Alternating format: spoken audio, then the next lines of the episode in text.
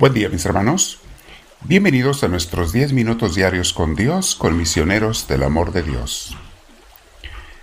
Vamos a sentarnos en un lugar tranquilos, procurando estar en la mayor paz que sea posible, pero para ello vamos a invocar al Espíritu Santo. Le pedimos Espíritu de Dios, ven a mí te lo pido, lléname de tu presencia, hazme sentir tu paz, bendito seas Señor. Me quiero quedar en tu presencia. Ven y también te pido, Espíritu de Dios, que mandes a tus ángeles guardianes a proteger cualquier cosa que necesite ser protegida a mi alrededor y dentro de mí. Quiero estar totalmente en tu presencia, Señor, y protegido por ti, tus ángeles. Bendito seas, Señor Dios.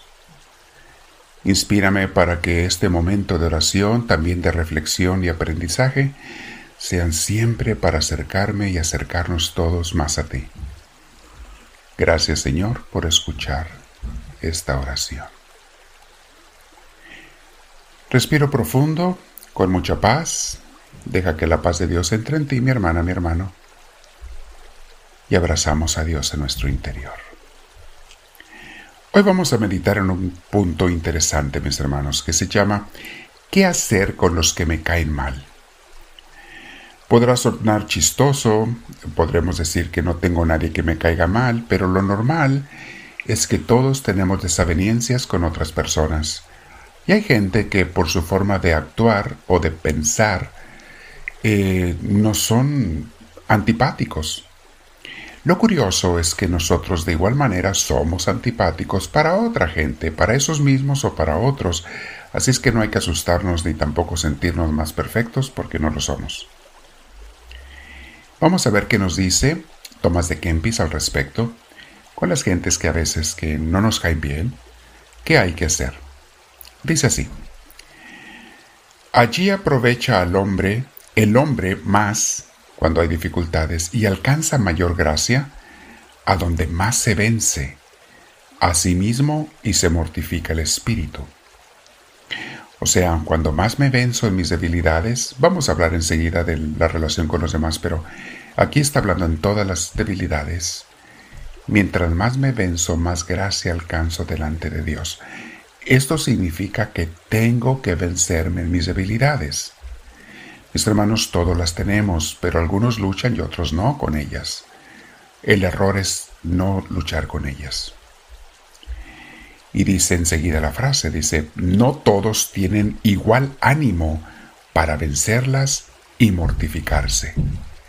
Es muy cierto.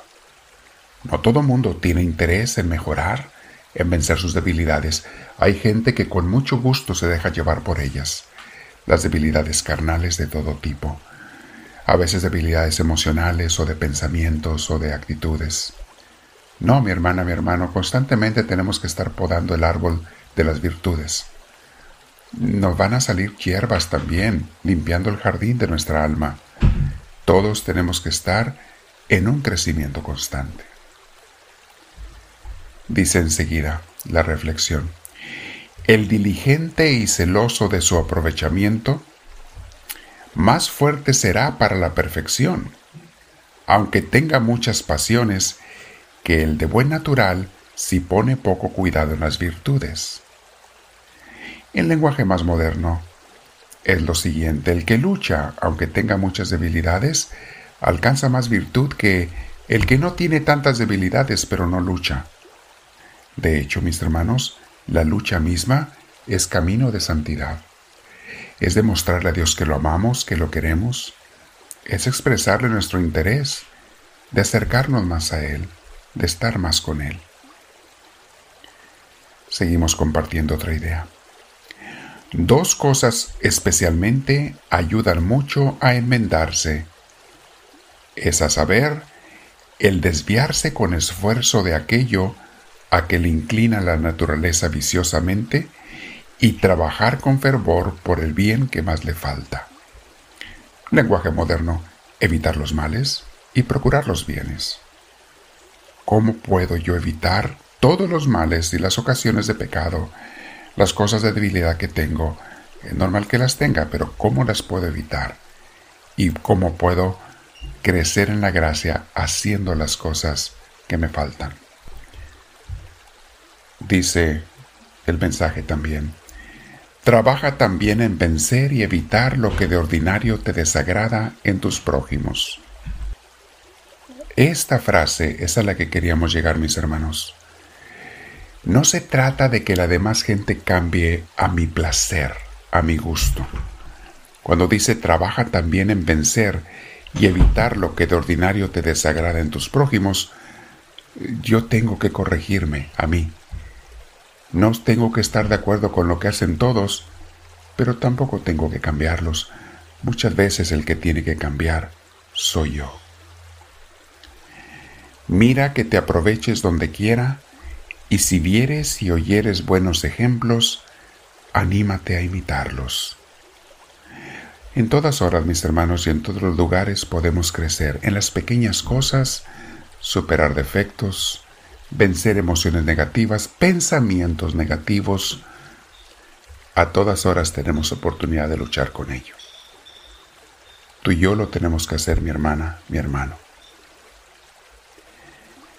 Oh, cuán alegre y dulce cosa es ver los devotos y fervorosos hermanos, con santas costumbres y observante disciplina. Es verdad, mis hermanos, el testimonio bueno de otras gentes nos inspiran y nos iluminan.